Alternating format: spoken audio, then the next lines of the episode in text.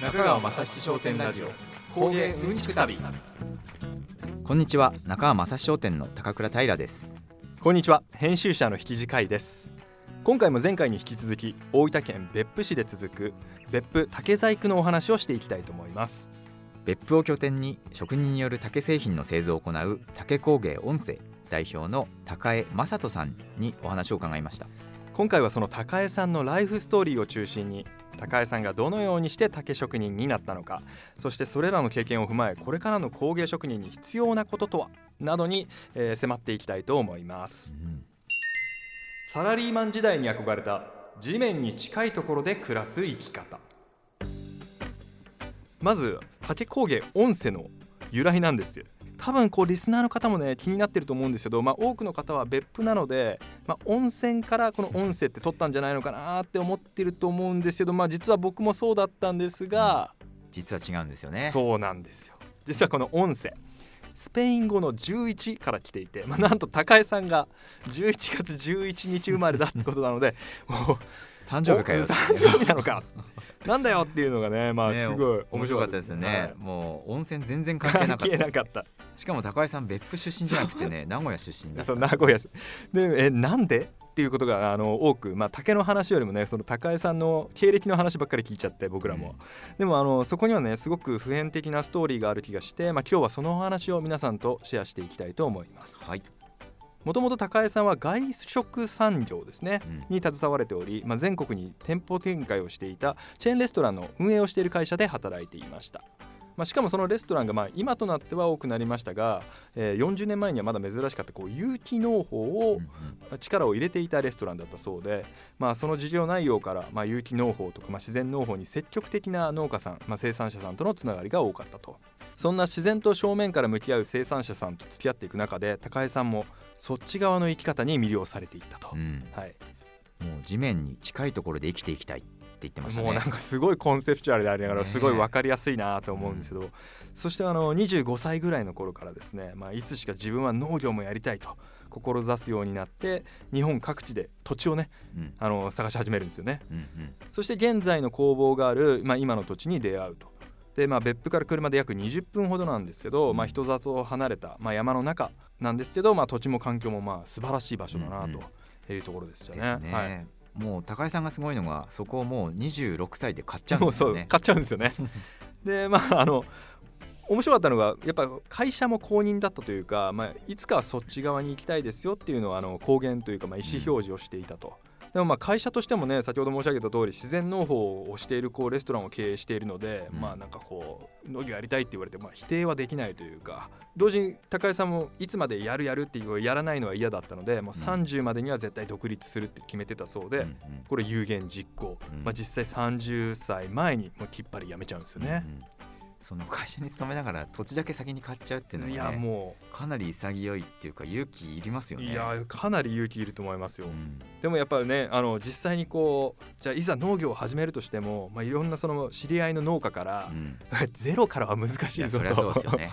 諭されると、うんうん。まあそりゃそうだよねとうん。いうことで、まああのまあ、それをチャレンジするもののやっぱり現金収入を得られる、まあ、うん。副業みたいなのを探せと。アドバイスをいただいてそこで出てくるのがうん。竹工芸なんですね。ですね、はい。い、やもう当時はもう陶芸でも木工でも何でもよかったってね 言ってましたね。もうなんか意現金収入できるんだったら何でもいいやみたいな、外うん。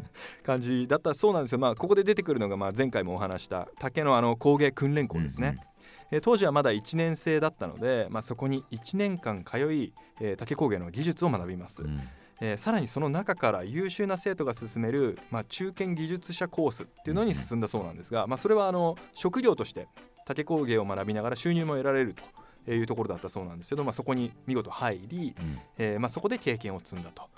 で45年そこで経験を積んでいく中で、えーとまあ、広島ですね、まあ、うん。別府とは離れた広島に、えー定年者を対象とした生きがい対策、まあ、うん。今でいうセカンドキャリア対策ですね。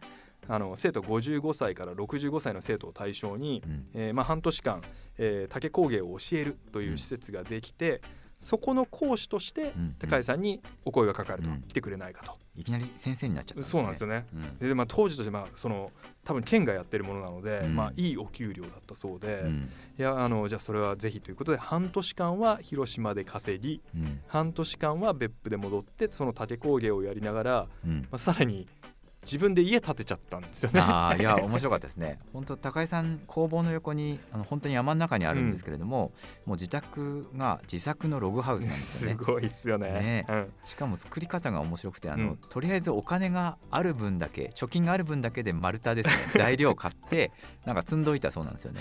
ま あそれをちょこちょこちょこちょこ仕事の合間に5年かけて作ったとかって言ってましたいやもう思い切りがね。とりあえずお金が貯まったら丸太買うっていう考え方が、うんうんもうちょっとなんかロマンというか 素晴らしいなと。素晴らしいですね。でまああのその広島の講師っていうのも、まあ、あの7年間やって、うん。でまあその間にもう結婚もされて、うんうん。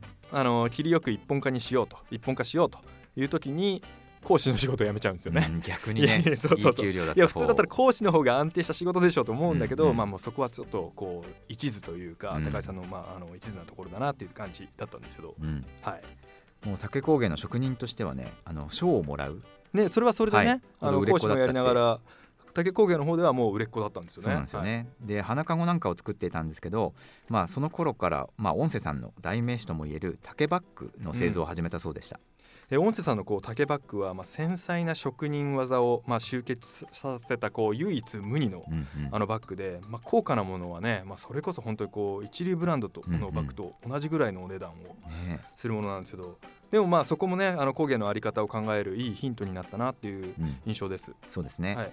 まあ、花籠はもう花を飾る竹籠なんでインテリア用品なんですよね、うんうんうん。だから単価お値段が5000円から1万円ぐらいなんですよ、はいでもバッグだともう34万うん。で高いものはそれ以上しますうんうんね、うんうん。で売られてる場所もそのファッションの売り場になってそうですよね、はい。売り場が変わるんですもんね。そうですね、はい。だから単価が上がるっていうことなんですよね、まあ、そうやってもう工芸品の新たな市場開発あ市場開拓をしていったんですね、うん。まあ、これもあの前回の話だったら時代のニーズに合わせて作るものを変化させるうん。というまあ工芸全体に通じるこうマインドセットになるなーなんて思いましたね。ですね。弟子を取ることで意識も変わるそうやって着実に竹細工の職人としてキャリアを積んでいった高江さんですがもともとは農家を志し、えー副業として始めた竹細工で売れっ子作家として全国の百貨店などにあの製品を卸すようになりました。すごいね、うん。何が転機になるかわかんないですね。本当そうですね。さらに転機になったのがそのお弟子さんを取ることだったって言ってました、それもあの訓練校とのつながりがきっかけだったようですね。うん。あの訓練校も実際に職人を育てたとしてもその後の彼らのキャリアをサポートすることはできないと。うんうん。まあ、減少していく竹細工の作り手たちに、まあ、実際にどうやって生き抜いていくかを教える、まあ、実践的な環境が必要だったと。うん。でそういう意味で売れっ子の職人だったこう高江さんの工房はそれを直で学べる、まあ、素晴らしい環境だったっていうことなんですよね。そうですね、で高井さんがすごいのは、まあ、ちゃんと弟子に給料を払うってこと。はい、いやそうですよね。まあなんか、ねうん。普通に聞こえますけどなかなか難しいことなんいですよねやそうです、こまあ、実際にやっぱねこうはい。目標を持たせて実際に自分にいくらお金が入るのかっていうのを、ね、直に教えるってことですもんね。そうですね、でそのためにはもう仕事を取ってこなきゃいけないんで、もう当時はあの量を作れるようになった反面だから弟子が増えてたくさんいろいろ作れるようになった反面、全ての商品に自分の目高井さんの目が行き届かなくなったっていうことが、うん。まあなんか品質管理に課題を感じたって言ってましたね、うん。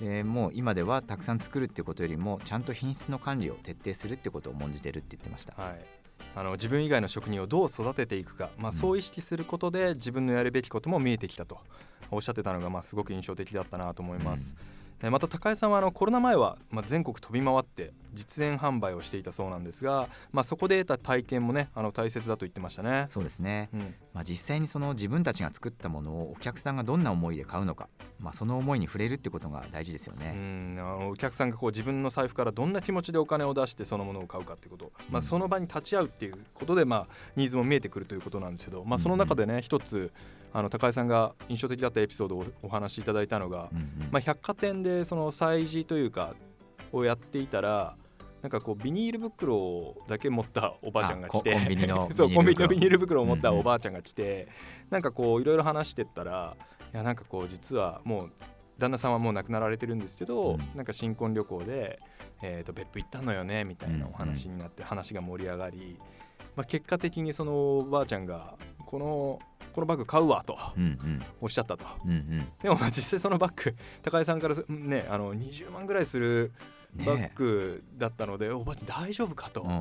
いやありがたいけどありがたいけどって言いやでも買うって言って買ってくれたと、うんうんでもなんか蓋開けてみたらば別にそのおばあちゃんもすごいなんかこうなんか書道かなんかの先生かなんかをやってあまあそれの先生講師をしに百貨店に来てたそうなんですけど、うんうんでもまああの彼女にそのまあ竹細工のこう良さっていうのは伝えたものの、うん。多分彼女が買ったのは、まあ、うん。それこそその旦那さんと行った新婚旅行の思い出うんうん。も含めて自分のものにしたい買いたいって言って買ったんじゃないかって高井さんはおっしゃっていて、ああなんか素晴らしいななんかそういう機会がうん。やっぱり実際にあの売りの現場に行くと、うん。作り手も味わえるわけじゃないですか、うんうん。だからなんかそういうことをさらにこうものづくりに活かせるなっていうのをおっしゃってたので、うんうん。まあ、だからこそあの高井さんもあの機会のある限りお弟子さんたちをね、うんこう販売の現場にも連れていくっておっしゃってましたね。そうですね。印象的だったのはその竹細工竹工芸ってやっぱりすごく長く使えるもの、うん使っていただくものなんで、まあ、物自体もそうなんですけどそこに込める思い出だったりとか、うん使い手の気持ちみたいなのがどんどん宿っていくっていうのが魅力だっておっしゃってましたね。うんそうですね。で高井さんが憧れていた1から10まで責任を持つものづくり、うん作り手が担う範囲も時代も変わってきてますよね。いやー本当そう感じます。そしてまあコロナ禍も経て、まあ、あの人が物を買うスキームもだいぶ変わってきてるなと思ってるので、まあ、作り手も、えーまあ、伝え手になる必要があるみたいな、なんかそんなメッセージを感じましたね。うんうん。まあ、言葉で言うのは簡単なんですよね。はい、まあ、あの実際にそれを体験して自分のものにしていくっていうのはまあ並々ならぬうん。努力が必要ですし、まあ、やっぱこの高井さんの生き様みたいなのは、はい。もうなんかそこをこう突き進んでいく感じがして、感銘を受けたというか。そうですね。もう高井劇場に そうそうすげえ感動しっぱななしで。すげえなっていうはい。話でしたね、はい。はい。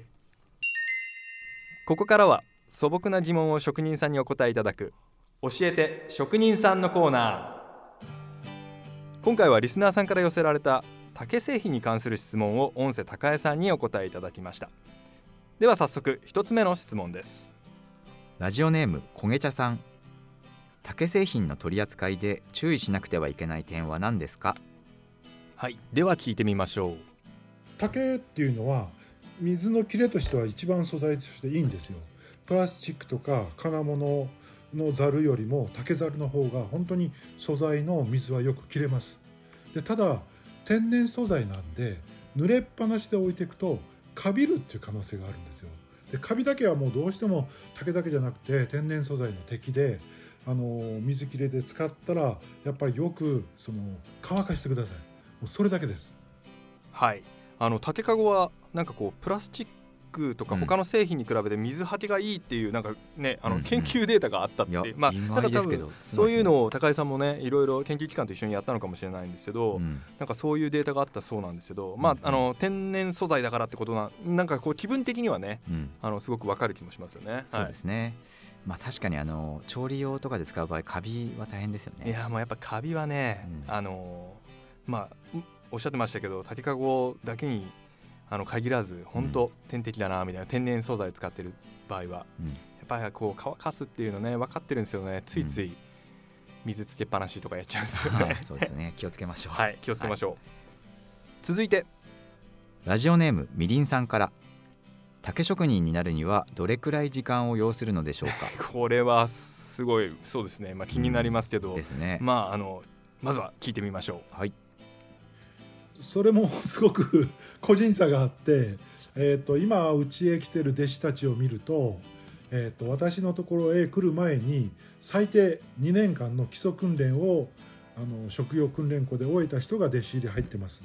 でそれである程度はできるんですけど職業としてやっていくっていうのと竹かごを作れるっていうレベルとでは全然また次元が違うので本当に職人としてやっていこうと思うとそういう学校を出てから最低やっぱり3年ぐらいやらないとある程度のものが作れないと思います。はいなるほど、まあ、訓練校を経て、まあ、うんそこから3年ぐらい、まあ、訓練校が2年生なので、まあ、やっぱりざっくり5年はかかるでしょうってことなんですよね。ですね。あと言ってたのはあれですよね。あの作ることはできるけど、うん。やっぱ数をこなすっていうかたくさん作るとか、はい。早く作るみたいなのがやっぱり難しいんだろうなとは思やっぱいますね。そこですよね、そこがね今高井さんおっしゃってたその竹かごを作ることができるけど、うん。それでなりわいに持っていけるっていうのはまた次元が違うとおっしゃったので、なっていうのはちょっと思いましたね。あとはまあもちろんこの向き不向きみたいなものは あの個人でまあありますそれぞれあると思いますしね。あのその前のこうキャリアどういうあのお仕事それまでにやられてきたのかというところもあるとは思うんですけど、まあ、とにかく石の上にも3年、まあ、うん。継続することが大事っていうところですね。はい、じゃあ続きまして。ラジオネームとのかさんから。ものによるとは思いますが一つの作品を作るのにどれくらい時間を要するのでしょうか？はい、では聞いてみましょう。はいもうほんとピンキリもう竹を割るところから始めて1日で何個も作れるのもあれば1個の作品作るのにもう10日以上とかもうほんとピンキリなんですよ。えっと、今回の中川正史さんのところから頼まれてるこの4つ目のカゴちっちゃいのを作るのに、まあ、竹の日ごとりから始めて最後までするのに1人1個半ぐらい2個を作るのはちょっと厳しいです。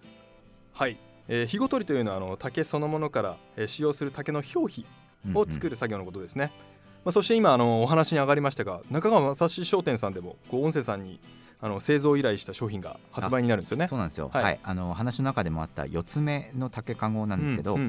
まあ、その4つ目っていうのは竹の編み方の名前で、うん空いてる空間ですね、うん。竹と竹との間、間。ははい。いが四角になっていることなんですね、うん。うん。うんそれが六角形だと六つ目って呼んだり、八角形だと八つ目って呼んだりしてます、でなんで四つ目選んだかっていうと、まあ、四つ目はその日本らしさがありつつその和テイストになりすぎないっていうのが、うん。まあ、現代の暮らしに自然に溶け込む感覚があっていいなっていうことで、うん。うん。あの選びました。はいでも我が家でも竹の収納を使ってるんですけれども、まあ、プラスチックとかステンレスの収納に比べて空間が柔らかくなるのがいいんですよね。いやいいですよねあれもあのずっと見てたらやっぱ欲しくなっちゃいましたね。なっちゃいますよね。で今回はあの持ち運びしやすいように取っ手をつけた収納カゴを作ったんですよ。